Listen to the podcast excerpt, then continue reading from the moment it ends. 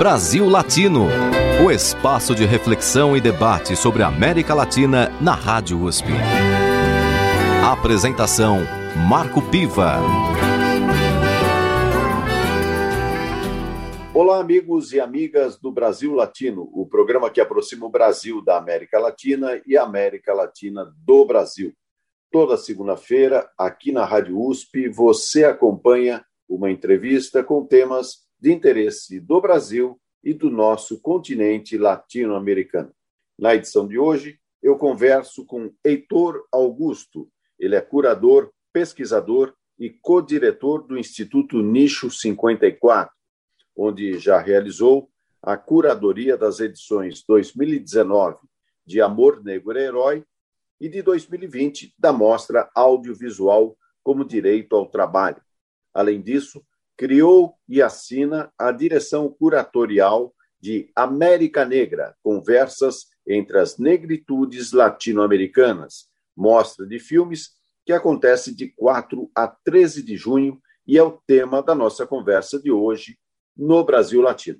Heitor Augusto, muito obrigado por ter aceitado o nosso convite e bem-vindo ao Brasil Latino. Obrigado, Marco. É um prazer estar aqui. Vamos tocar essa conversa. Você é, é o curador da mostra América Negra, Conversas entre as Negritudes Latino-Americanas, que é a mostra de filmes que traz uma série de filmes do nosso continente, são 10 países né, da América Latina que estão presentes, são 35 filmes, e entre ficções, documentários e obras experimentais. Como é que vai acontecer esse, essa mostra de filmes e como que você observa o movimento cinematográfico da América Latina? Vou começar pela segunda parte da resposta, como é que eu observo o movimento, né? Porque já, inclusive, permite a gente conversar o porquê dessa mostra, né? Por que, que essa mostra existe, que recorte é esse, que proposta é essa, né? é um primeiro gesto que nos guia na construção uh, dessa mostra, que vai acontecer online, uh, numa plataforma de streaming, uh, na plataforma de streaming do NIS 54, né? a plataforma chama Sala 54, disponível no endereço sala54.com.br, né? e a Mostra América Negra vai estar é, hospedada lá. Então, quando eu tive essa ideia, ah, quando eu tive a ideia da mostra, na verdade, desse, desse, desse disparador curatorial, como a gente gosta de chamar, primeira coisa que me interessava, Marco, é a gente descentralizar os Estados Unidos uh, das, do campo de reflexões e, e, do campo onde a gente vai buscar as referências audiovisuais das vivências pretas, né? É, aqui no Brasil, uh, como é sabido uh, de todos, a gente tem essa relação é, que muitas vezes é só de receber e não, e não necessariamente de dar de volta para os Estados Unidos, né? especialmente do que eu estou falando aqui, que são as vivências das representações é, pretas. Então, o primeiro desejo que a gente tinha já com a mostra, e que já estava assim, na, na raiz do, do, desse projeto, era tentar responder a seguinte pergunta, Marco: e se nós uh, descentralizássemos os Estados Unidos da nossa busca por diálogos e por conversas entre as vivências negras na diáspora. Então, a partir dessa pergunta, uh, essa pergunta guia o nosso processo uh, curatorial e a partir daí a gente vai para a pesquisa de fato, né? Acho que uma outra coisa importante também de dizer nesse numa apresentação geral do que, é, do que é a mostra, do que ela almeja, de como eu como diretor curatorial gostaria que ela chegasse nas pessoas, né? é, é também, e aí nesse sentido faz, é ótimo estar aqui no Brasil Latino, é aproximar o Brasil da ideia de América Latina, aproximar o Brasil da, do conceito de latinidade, né? Como você mesmo colocou na apresentação, é, é, nós brasileiros, muitas vezes, e por conta de vários fatores, entre eles a língua, mas não só, muitas vezes nos pensamos descolados dessa coisa que a gente chama América Latina, né? Então essa mostra é uma forma também da gente não só se aproximar, mas tensionar um pouco esse circuito, né? Para onde nós olhamos, como pessoas nascidas socializadas no Brasil, é, para onde nós olhamos na hora de estabelecer conversas, por exemplo, sobre identidades, né? Então, aproximar o Brasil da América Latina é, foi uma, enfim, é um esteio dessa mostra também, e eu posso falar mais sobre isso um pouquinho mais à frente. Acho que um terceiro esteio uh, que é importante destacar é o que eu chamo de ou desembranquecer países que são percebidos como supostamente exclusivamente brancos, que é o caso da Argentina, por exemplo, mas também de desinvisibilizar a presença e os aportes das populações negras eh, em alguns outros países, por exemplo, o México, né? É, isso é uma coisa também que dá para a gente desenvolver e conversar. Espero que a gente consiga conversar mais sobre isso. Ao estabelecer esses três, a pesquisa estabelece para a gente né, esses três grandes esteios da, da mostra, o que a gente encontra é uma produção riquíssima. Né? Mostra que é, só, só exibe filmes dos últimos 20 anos, né, essa mostra. E o que a gente encontra é uma produção riquíssima, uma produção diversa, uma produção que nos comunica muitas coisas, nós como pessoas uh, brasileiras, e, e também informa para a gente o quão, de fato, a gente está sempre de costas viradas mesmo, né? Quanto a gente faz pouco esse exercício de uma conversa, né? Faz pouco esse deslocamento de sairmos dos nossos lugares e irmos é, é, para outros lugares simbólicos e culturais da latinidade. Então foi isso que a gente encontrou e é por isso que a mostra tem esse tamanho também, né? A gente encontrou tamanha vivacidade que a gente fez esse projeto um pouquinho ousado, né? Você exibir 35 filmes para uma mostra de filmes, né? Opa, o pleonasmo aí. Você exibir 35 obras, né? No contexto de uma mostra uh, vinda de 10 países. Além disso, ter um curso de formação antecipando a mostra, é uma coisa bem audaciosa. E a gente, da equipe curatorial, decidiu abraçar essa audácia, essa ousadia, porque a gente entendeu o potencial dessa conversa, o quanto essa conversa não é estabelecida, e aqui estou falando especificamente do marcador das negritudes, na, na, das negritudes latinas, né? É, então, ao encontrar essa produção muito diversa, a gente resolveu abraçar e fazer amostra desse tamanho. Que esse é um panorama um pouco geral para iniciar a conversa. Heitor, é, quando vocês colocam como uma base da curadoria dessa amostra a reflexão sobre a descentralização dos Estados Unidos como principal campo né, do olhar de produções audiovisuais, isso não significa é, a exclusão dos Estados Unidos no debate que vocês propõem, não é?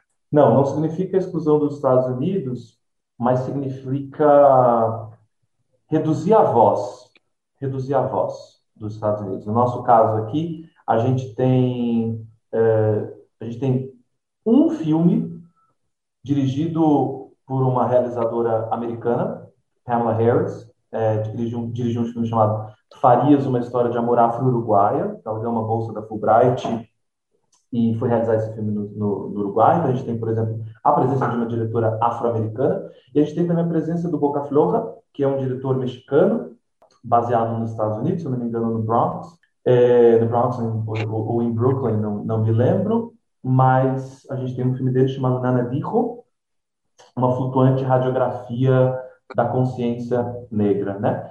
E então é uma ausência, mas é diminuir o volume, tirar, como eu disse, do centro. Porque ao tirar, por que tirar do centro, Marco? Porque ao tirar do centro a gente abre espaço. A gente abre espaço para observar coisas que até então nós não tínhamos condições é, de observar. Por exemplo, o que é pensar o processo? Vou dar um exemplo assim, muito básico. O que é pensar o processo de mestiçagem compulsória no Brasil é, à vista da discussão de racialidade uh, do, dos outros países da América Latina. A gente tem muito mais proximidade do que a gente pensa, sabe, conhece. Muito mais proximidade com a América Latina, nesse sentido, do que com o processo histórico, político, racial é, dos Estados Unidos, uh, por exemplo. Eu, particularmente, né, na minha prática curatorial na minha prática como pesquisador, eu tenho uma proximidade muito, muito, muito grande com, com as realizações uh, estadunidenses, especialmente as realizações pretas, então, a mostra não é um gesto desesperado, afobado, de refutar a possibilidade de conversa, né? Ela é um ajuste de foco. Vamos reajustar o foco e ao reajustar o foco a gente vê é, coisas diferentes, né? Então, a, a descentralização dos Estados Unidos é nesse, nesse sentido. Uma outra característica dessa mostra é que são 10 países. A América Latina tem três vezes mais países do que é, o total de nações representadas na mostra. Como é que você está vendo, por exemplo, o cinema centro-americano e caribenho? Essa é uma pergunta super interessante, Marco, porque quando, quando a gente, não sei enfim, quantos dos nossos ouvintes estão familiarizados com curadoria em cinema, o que, que isso significa, o que implica, quais são as, as guias, né? o que, que orienta um processo de escolha de filmes, o que orienta um processo de trazer filmes à luz e deixar filmes é, de canto, né? Então, você trouxe, por exemplo, a produção centro-americana a produção caribenha, e no nosso, no contexto dessa mostra específica, a gente tomou uma decisão que foi deixar essa coisa que a gente chama América Central né, é, de fora e deixar o Caribe de fora também. Por duas razões. Uma, porque senão a gente transformaria, transformaria essa amostra numa amostra de seis meses e não numa amostra é, de dez dias, né? Se com dez países a gente está com esse volume de filmes, imagina, por exemplo, se nós abraçássemos Cuba é, de forma mais intensa, né?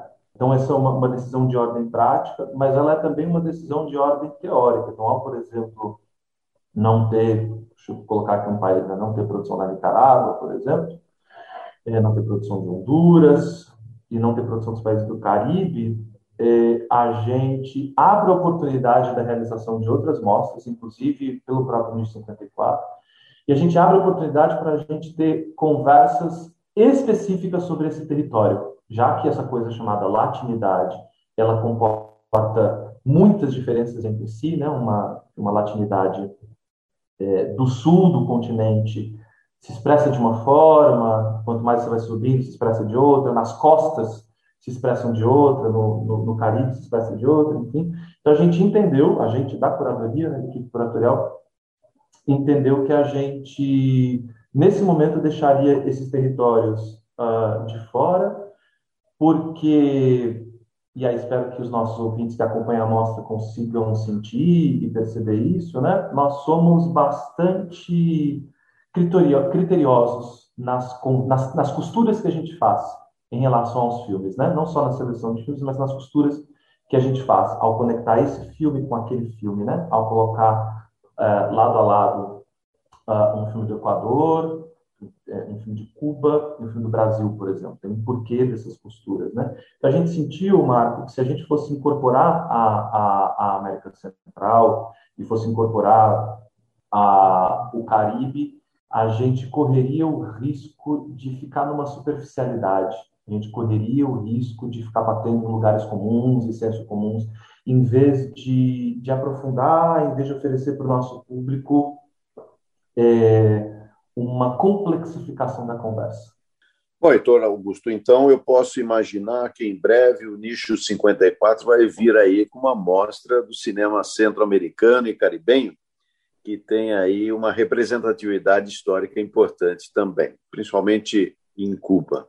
Bom, aqui no Brasil Latino eu converso hoje com o Heitor Augusto, que é curador, pesquisador e co-diretor do Instituto Nicho 54, que promove a mostra de filmes América Negra, Conversas entre as Negritudes Latino-Americanas, que começa dia 4, vai até o dia 13 de junho. É uma mostra é, por via streaming e vocês podem acessar, gratuita.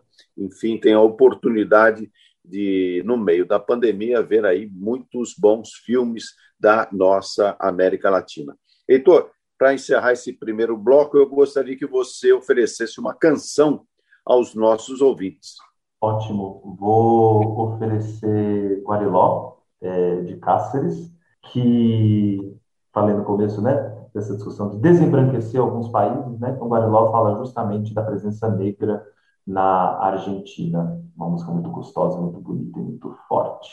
Vamos ouvir então Guariló com Cáceres. Brasil Latino.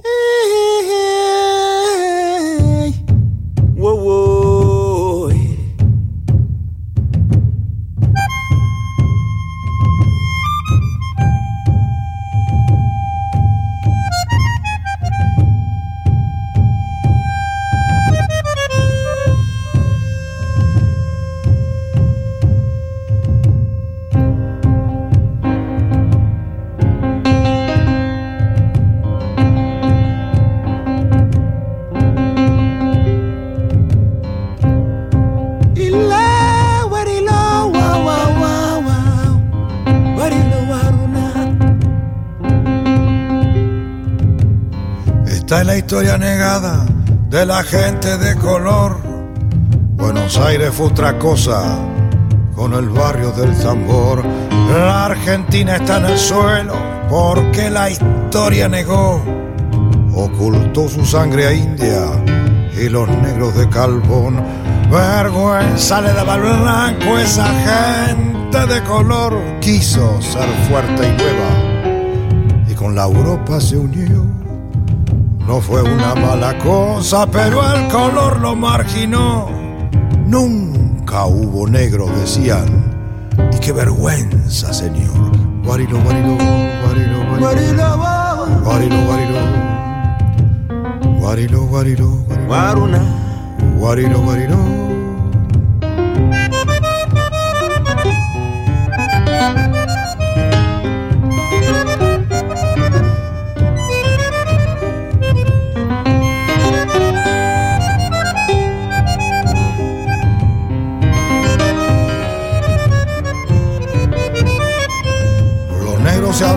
De su propia condición y al tambor abandonaron en busca de otra razón. Los morenos se mezclaron y se olvidaron del color, nada, ya queda de antaño ni siquiera el milongón.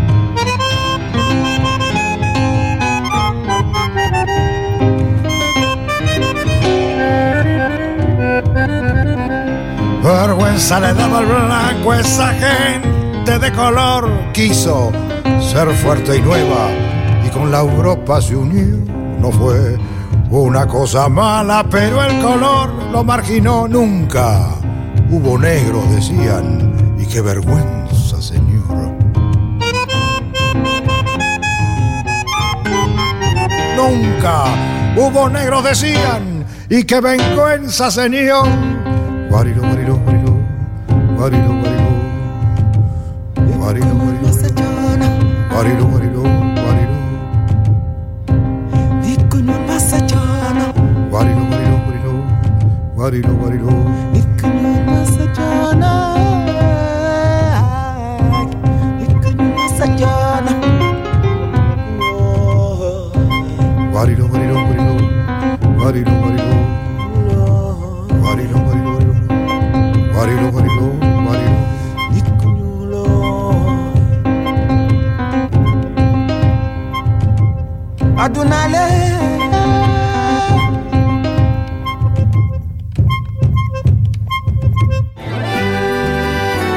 Está ouvindo Brasil Latino, o espaço de reflexão e debate sobre a América Latina na Rádio USP. A apresentação: Marco Piva.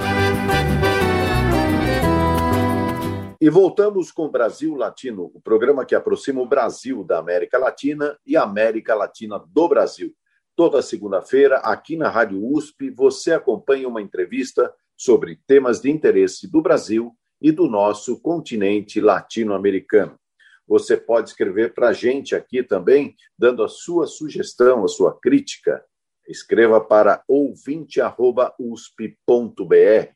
E se quiser falar com a gente também, estamos nas redes sociais. Nossa página no Facebook é Brasil Latino.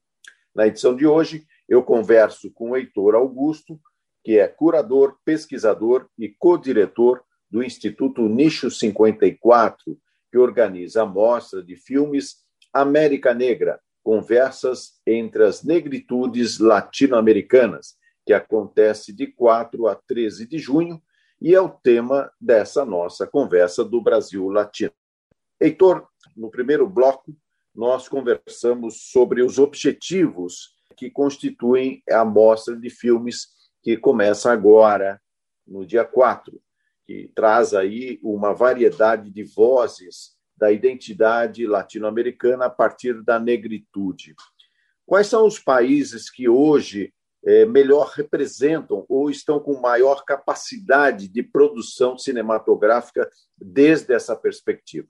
A gente pode destacar alguns países, Marco. Eu começaria destacando a Colômbia. E aí não me parece nenhum acidente eu estar destacando a Colômbia, porque a Colômbia é justamente é, o país com a segunda maior população uh, negra atrás do Brasil, né, na América Latina. Então a Colômbia tem uma produção muito forte é, uma, e aí uma produção inclusive que passa por vários lugares, desde um cinema que a gente pode chamar de mais profissional, que pode ter maior circulação, seja no circuito comercial, nas salas de cinema, é, mas também um cinema mais comunitário, mais voltado para a discussão de questões, mais voltado para juntar as populações e, e fazer debates. Né? Então, por exemplo, na mostra a gente tem é, um, a gente tem uma presença muito forte é, da Colômbia, especialmente de filmes que se passam uh, em São Basílio de Palenque, né? Um território muito, muito, muito importante para a cultura afrodiaspórica e para pensar os processos de libertação da, da colonização aqui na, na, América Latina, né? Então a gente tem muitos filmes desse que estão nesse lugar, que é o caso do Del Palenque de San Basilio, que é o caso do próprio Palenque, que é o caso do Chimbumbi, mas a gente tem também, Marco, por exemplo, um filme chamado Saudó, Labirinto de Almas, que é um filme de horror, né? Um filme do gênero horror, que é completamente diferente de tudo que a gente vê e é um filme que nos, nos surpreendeu muito assim no processo curatorial, porque a gente jamais imaginou é, que encontraríamos um filme como esse fora do Brasil. Então, a Colômbia ela tem uma presença muito forte de produção cinematográfica, seja por pessoas negras, é, seja com vivências negras na tela. Então, isso é um país importante de destacar. Acho que um outro país também importante de destacar, um país uh, vizinho, que é a Venezuela. Né? A Venezuela tem uma população é, negra bastante expressiva, ainda que na Venezuela as discussões sobre autoidentificação, autoclassificação é, racial estejam ali em outro lugar, são outras categorias, são outros entendimentos, mas a gente tem também uma produção relevante na Venezuela, especialmente sobre manifestações uh, culturais.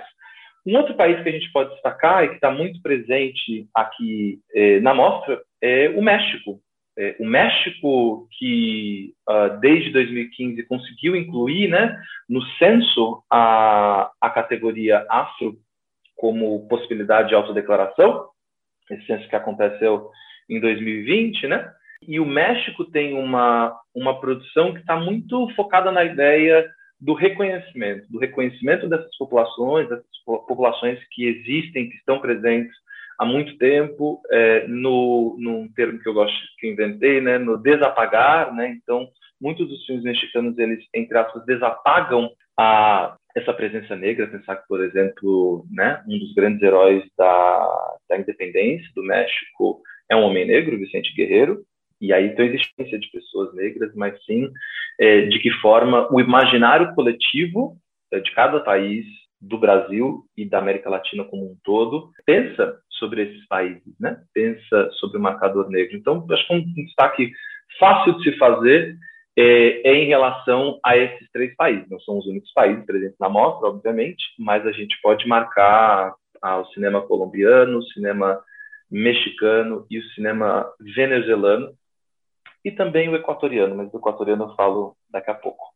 Heitor, um dos pilares que você comentou para que essa mostra eh, existisse, do ponto de vista da curadoria, é o desbranqueamento das sociedades latino-americanas e a desinviabilização da presença negra.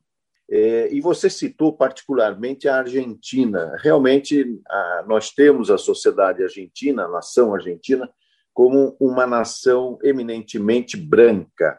Qual é a contribuição do cinema argentino para a discussão da questão dos negros é, naquele país e, portanto, na América Latina? É, a contribuição, especificamente na Argentina, é um dar a ver. Né? A, a sociedade argentina é muito curioso porque, se a gente olha historicamente, 19, 30% da população argentina era de pessoas negras a partir de 1900, por uma série de fatores, entre eles a do proto-Estado argentino mandar a população negra para as guerras para ser dizimada, para ser assassinada, processo que o Brasil também fez, a população negra diminui drasticamente. Então, nesse, quando a gente pensa a ideia de Estado-nação, né, a gente está sempre pensando sobre mitologias, de que forma os países se constroem, se imaginam, se projetam eh, para fora e para dentro.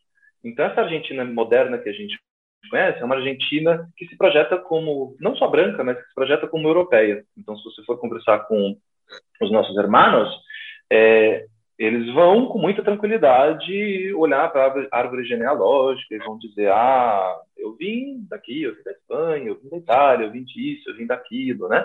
É, então tem todo um, um, esforço aí do imaginário coletivo de ignorar a presença negra, a presença negra que até pouco momento da história, até recentemente na história, era uma presença substancial. Então a contribuição do cinema argentino para pensar essas coisas é especificamente é, no dar a ver no dizer e no afirmar e no marcar muito uh, forte, Marco, que a presença negra na Argentina ela não é recente.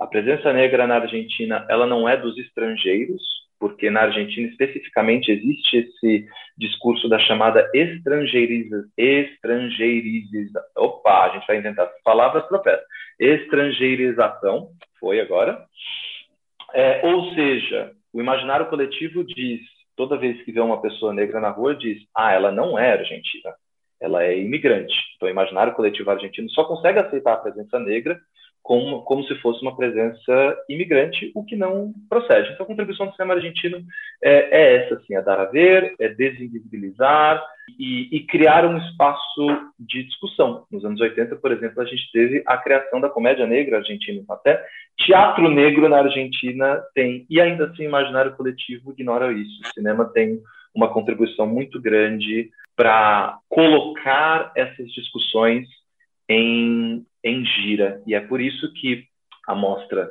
é antecedida por um curso de formação, podemos falar dele mais para frente. Uma das aulas que a gente escolheu é justamente a Argentina, com a professora Miriam Gomes, que é pesquisadora da presença uh, negra na Argentina, gente para marcar esse território. Essa é uma contribuição que a mostra gostaria de dar, viu, Marco? É que nós possamos sair uh, dessas sessões, dessas conversas, com uma ciência muito clara de que a Argentina não é um país branco. A Argentina é mitologicamente branca, mas ela não é um país branco. Heitor, um outro país aqui do Cone Sul é o Uruguai. Está presente na mostra com tambores afro-uruguaios, do Nanuel Larami, Lamiri, é obra do Nanuel Lamiri e do Rafael Ferreira. O Uruguai ele tem inclusive o seu carnaval próprio, que é muito similar também ao nosso carnaval brasileiro. Queria que você falasse um pouquinho também dessa presença negra no Uruguai. É, é uma é, é, não dá para falar da presença negra no Uruguai sem falar da presença negra na Argentina, então faz todo sentido que você tenha colado as duas as duas perguntas, né?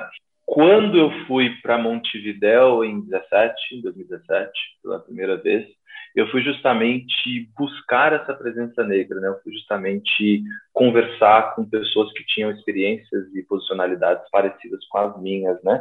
E eu encontrei, encontrei do ponto de vista de volume, de número de pessoas, então existem muito mais pessoas negras do que a gente imagina, do que o senso comum imagina, e existe uma, uma presença, uma penetração é, muito forte da cultura negra, né? Como você falou do carnaval, é, é, o candombe como música, como expressão rítmica, como expressão cultural, é uma manifestação que está presente aqui em todo o Cone Sul, então ela está presente no Paraguai, ela está presente no Brasil, é, e ela está presente na Argentina, ela está presente no Uruguai. Então a gente decidiu destacar essa manifestação com tambores afro-uruguaios, é, para poder marcar esse terreno, poder marcar essa presença. E esse filme especificamente, ela, ele não só reconhece essa tradição, como ele avança, inclusive, a discussão, né? Que é pensar qual é o lugar das pessoas brancas numa tradição eminentemente uh, negra. Isso é uma tensão que eu encontrei eh, nas ruas de Montevidéu, uh, nos eventos de candombe. Assim, a quem pertence essa tradição?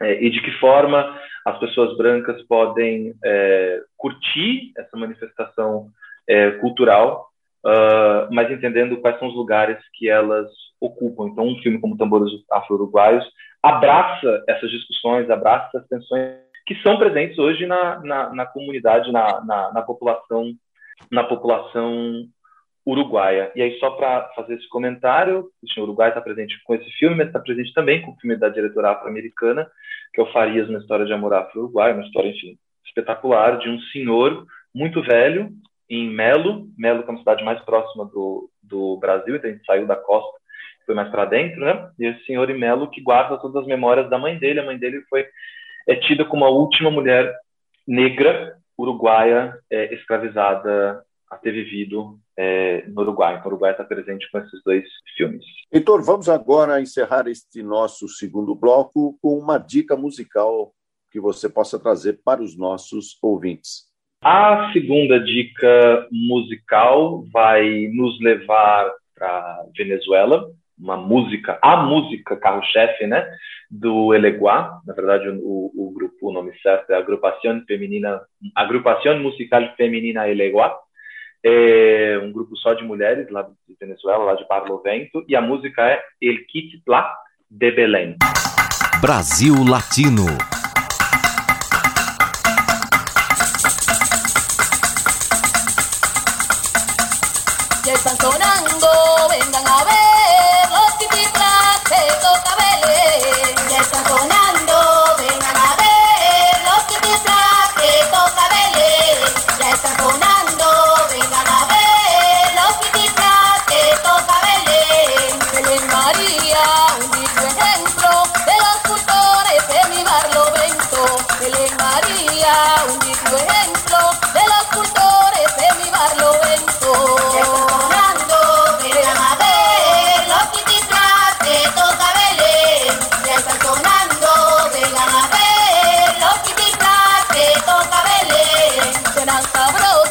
Con emoción, Palacio es una institución.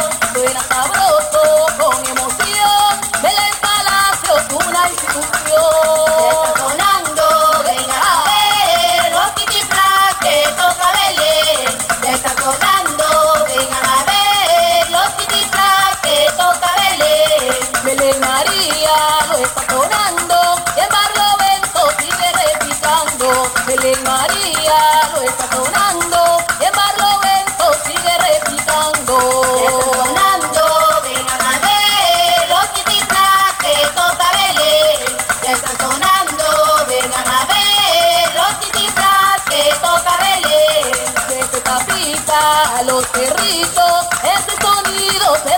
bonito. Desde Capita a los cerritos, ese sonido se escucha bonito.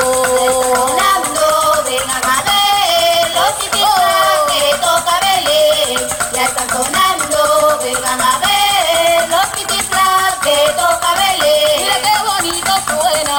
Los titiplás que toca Belén. La pipa caucagua. Los titiplás que toca Belén. Qué sonido tan sabroso.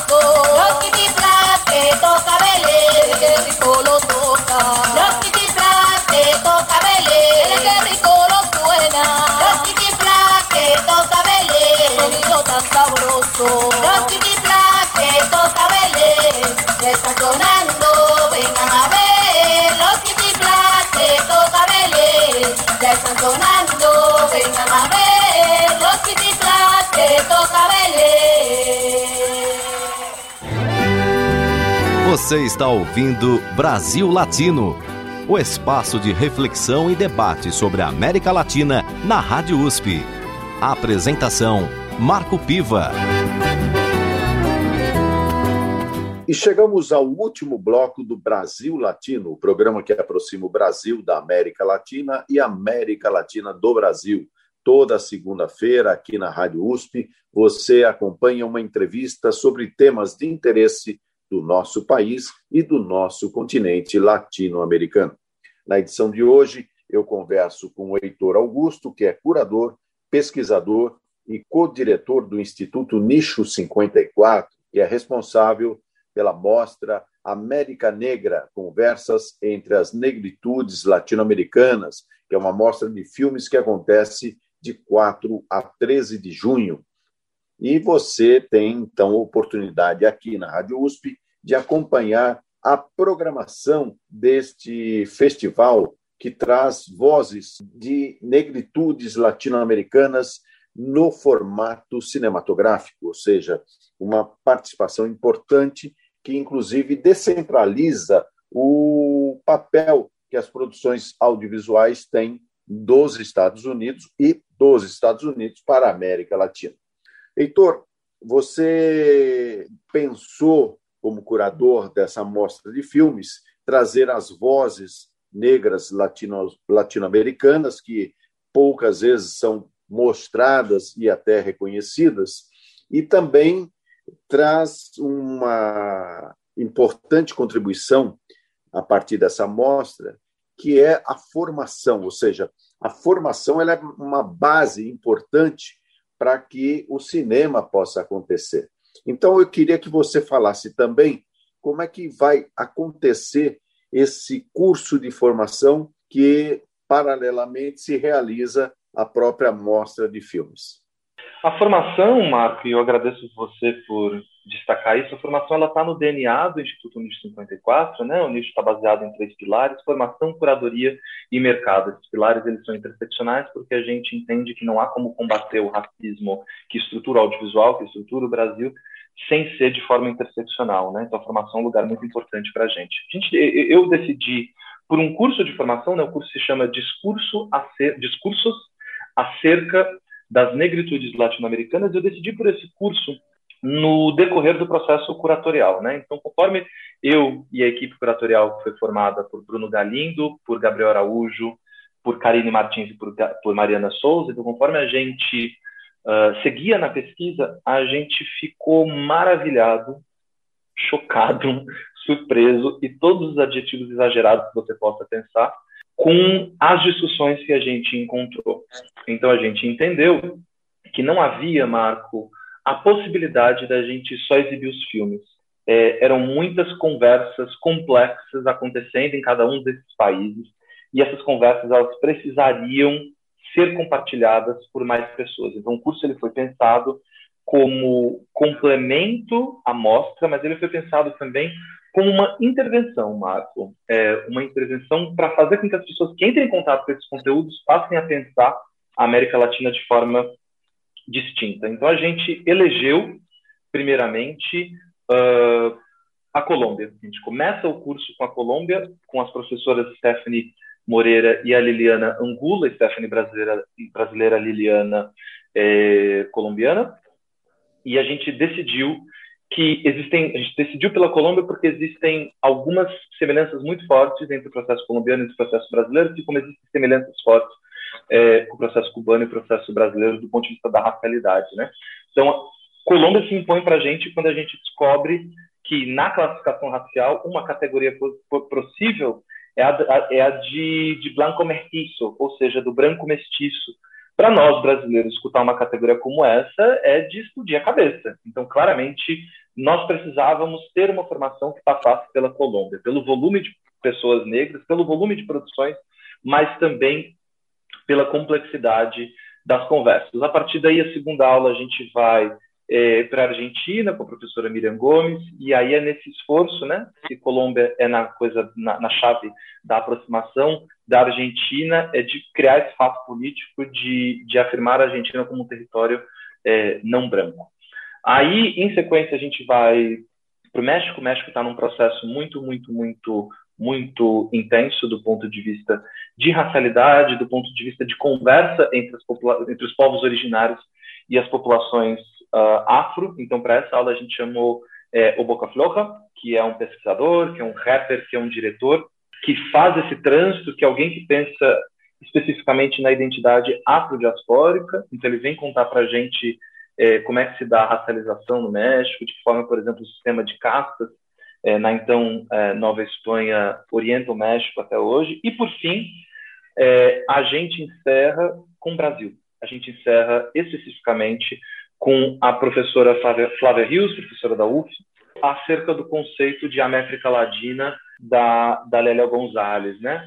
É, Lélia que também é, é, enfim, uma pesquisadora que enegreceu o, o, o, Brasil e que pensou o Brasil como parte de uma, de uma identidade que é maior do que a fronteira do Estado-nação. E aí, sobre o Brasil, acho importante fazer um comentário, Marco, bem rápido, que é, assim como a mostra pensa uh, nessa descentralização dos Estados Unidos, a mostra também pensou muito qual que seria o tamanho do Brasil. Se o Brasil, que é esse país com mais de 200 milhões de pessoas, esse país que tem uma população que pelo menos 54% se identifica como preta ou parda, esse país que dentro da América Latina centraliza as discussões de negritude. Então, qual que é o tamanho do Brasil? Como é que a gente não faz com a América Latina a mesma coisa que eh, os Estados Unidos fazem com a, o resto da diáspora, né? Que é abafar as vozes. Então, terminar com o Brasil é um gesto de colocar os outros discursos é, sobre a negritude da América Latina nosso, é, mas também dar vazão para as especificidades. O fato de que é, a maioria do Brasil é negra, a maioria do Brasil é racializada, é um fenômeno único ao redor da América uh, Latina. Então a gente encerra com o Brasil como forma de refletir, Marcos, sobre uh, o lugar do nosso país, o lugar dessa ficção chamada Brasil dentro dessa dentro dessa latinidade. A mostra está o tempo inteiro tentando entender se é quanto que o Brasil fala, qual que quais são os filmes que só poderiam ter surgido uh, do Brasil e quais são as aproximações de distanciamento. Então, a gente termina dessa forma e o curso termina dessa forma para fechar bem bonitinho, pensando a presença do Brasil como integrante da América Latina e da latinidade.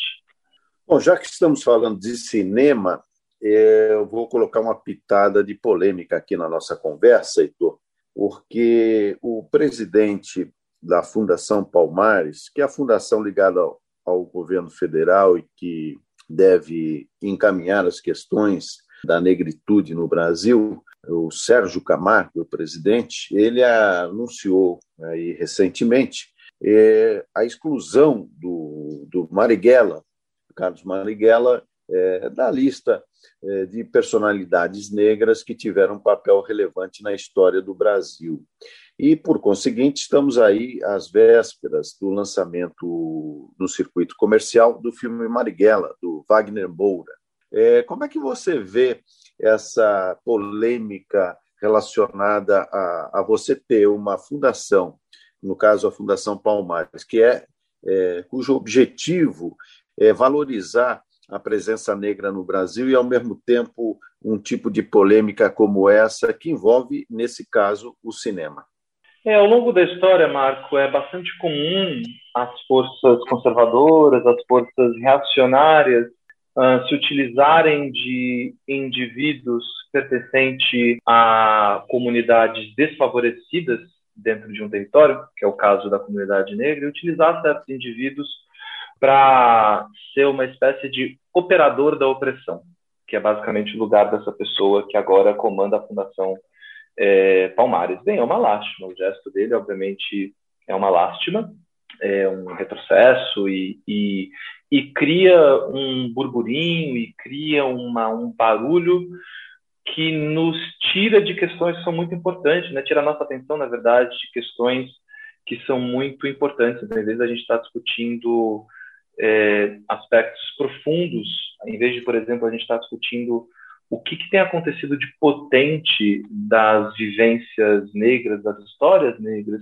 nos últimos cinco anos no cinema, é, por exemplo, né, a gente tem de responder, a gente coletivamente, enquanto comunidade, tem de responder a um fenômeno é, como esse. Acho só importante localizar e dar lastro, né, de não focar no indivíduo como se houvesse uma vilania do indivíduo e sim entender uma estrutura, e essa estrutura que, é, de novo, está bastante acostumada a pegar marionetes para que essas marionetes façam lip sync de uma de um comportamento opressor. É, enfim, deixa eu isso eu comentaria sobre essa polêmica e espero que a gente possa revisitar de forma menos histérica uh, o legado do Marighella e a presença, a história do Marighella como é, uma figura negra brasileira.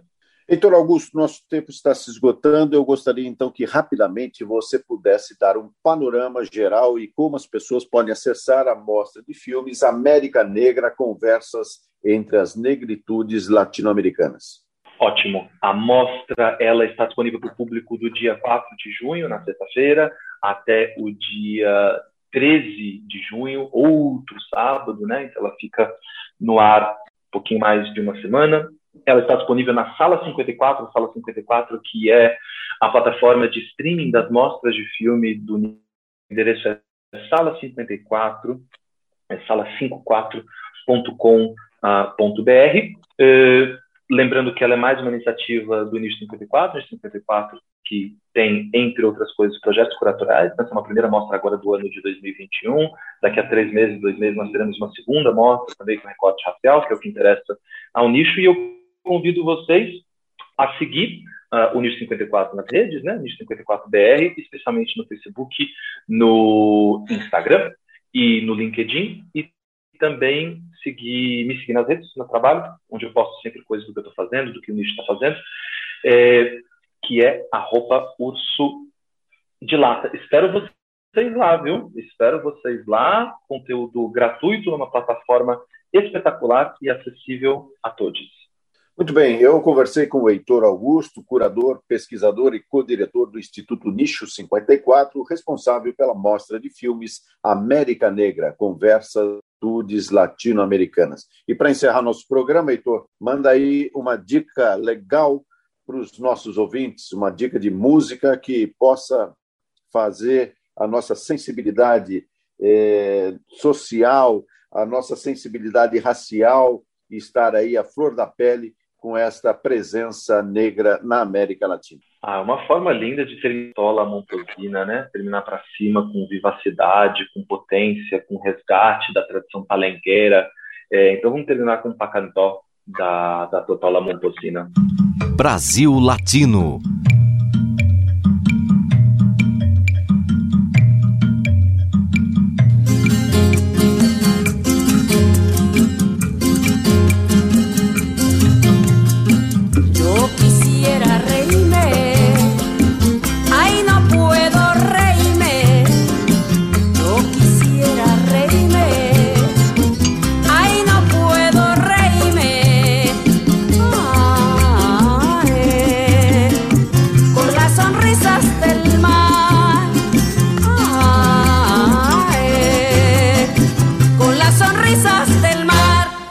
canto.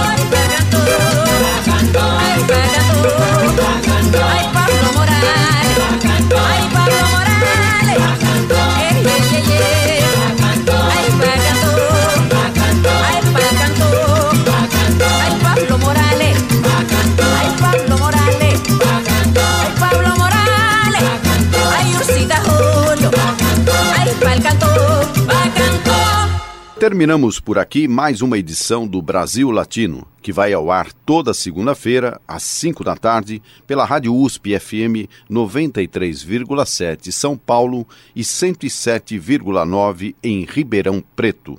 Nosso programa tem a produção de áudio de Benê Ribeiro, produção de Alexandre Veiga, assistente de produção Ítalo Piva e curadoria musical Carlinhos Antunes.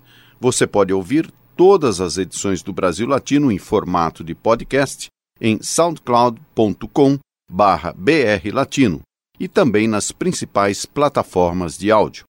Acompanhe conteúdos exclusivos na nossa página no Facebook. Basta procurar por Brasil Latino. E se quiser falar com a gente, escreva para ouvinte@usp.br, repetindo ouvinte@usp.br. O Brasil Latino fica por aqui e eu espero sua audiência em nossa próxima edição. Um abraço latino-americano e até lá. Você ouviu Brasil Latino, o espaço de reflexão e debate sobre a América Latina na Rádio USP. Apresentação Marco Piva.